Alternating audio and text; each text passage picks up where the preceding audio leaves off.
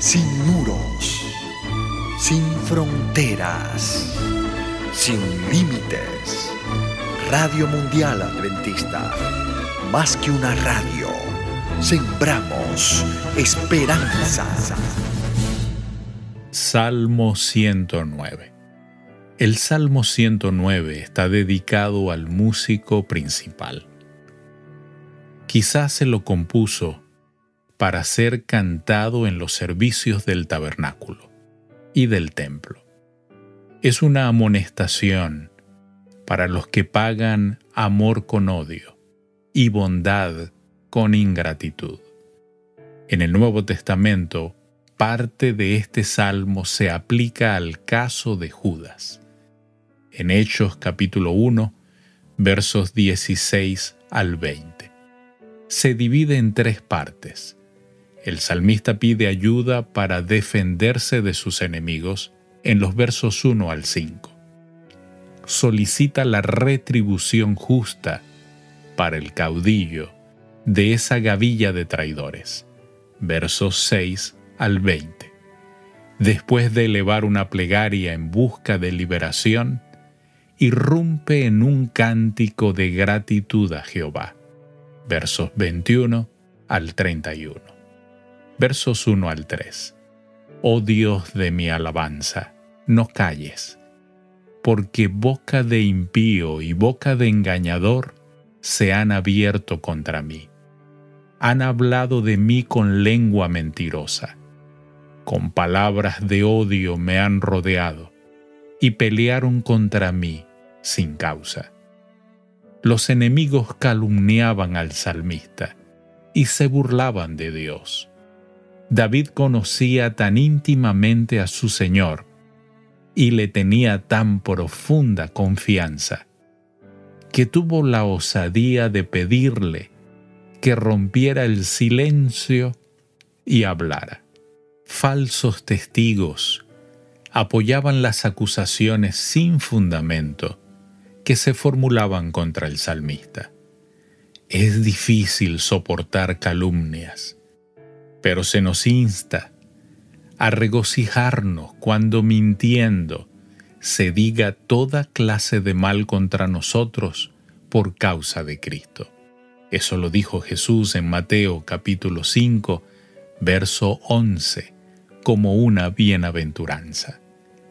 Versos 5, 8, 9 y 10.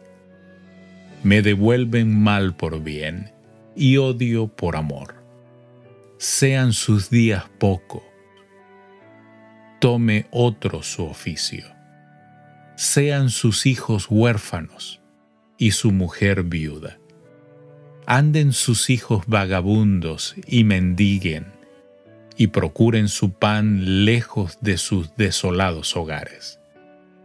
La bondad del salmista era correspondida con el odio acerbo de sus enemigos. La mayor demostración del amor para con los enemigos se vio en Cristo, el Hijo de Dios. Nunca se manifestó amor como el suyo. A pesar de la manifestación de ese amor, fue traicionado y crucificado. Sin embargo, en su última agonía, el amor que tenía para con sus enemigos no se apagó, pues oró, Padre, perdónalos, porque no saben lo que hacen. Por otro lado, según leemos en este mundo de pecado, es inevitable que los hijos sufran las consecuencias de la maldad de sus padres. Josué capítulo 7, verso 15. Por otra parte, el Señor es bondadoso con los descendientes de los justos y prodiga su misericordia a su descendencia.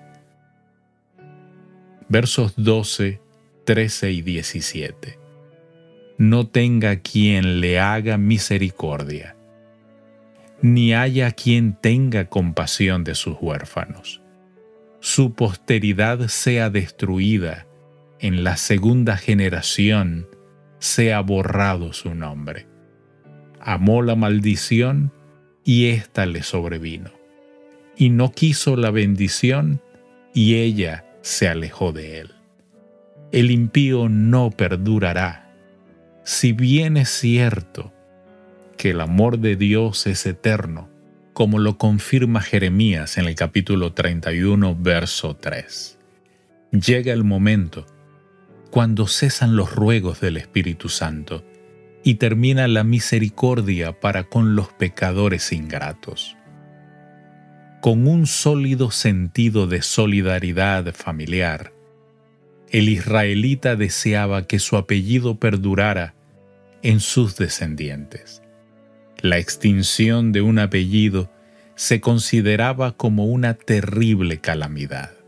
Génesis 38, verso 8 no se indica la suerte del impío con una forma verbal del futuro, ni siquiera como un deseo, sino en la firma verbal histórica, como si fuera el resultado inevitable de la decisión que por su propia conducta ha pronunciado sobre sí cada impío.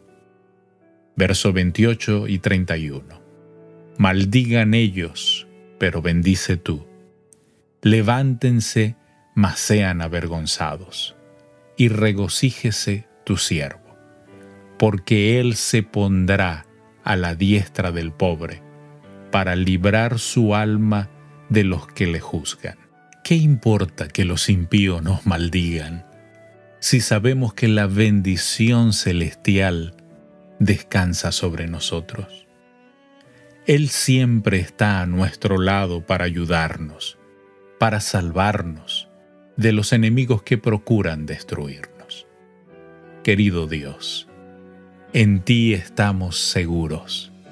No importa lo que nos quieran hacer los hombres, tú eres nuestro amparo y fortaleza. En el nombre de Jesús, amén. Dios te bendiga.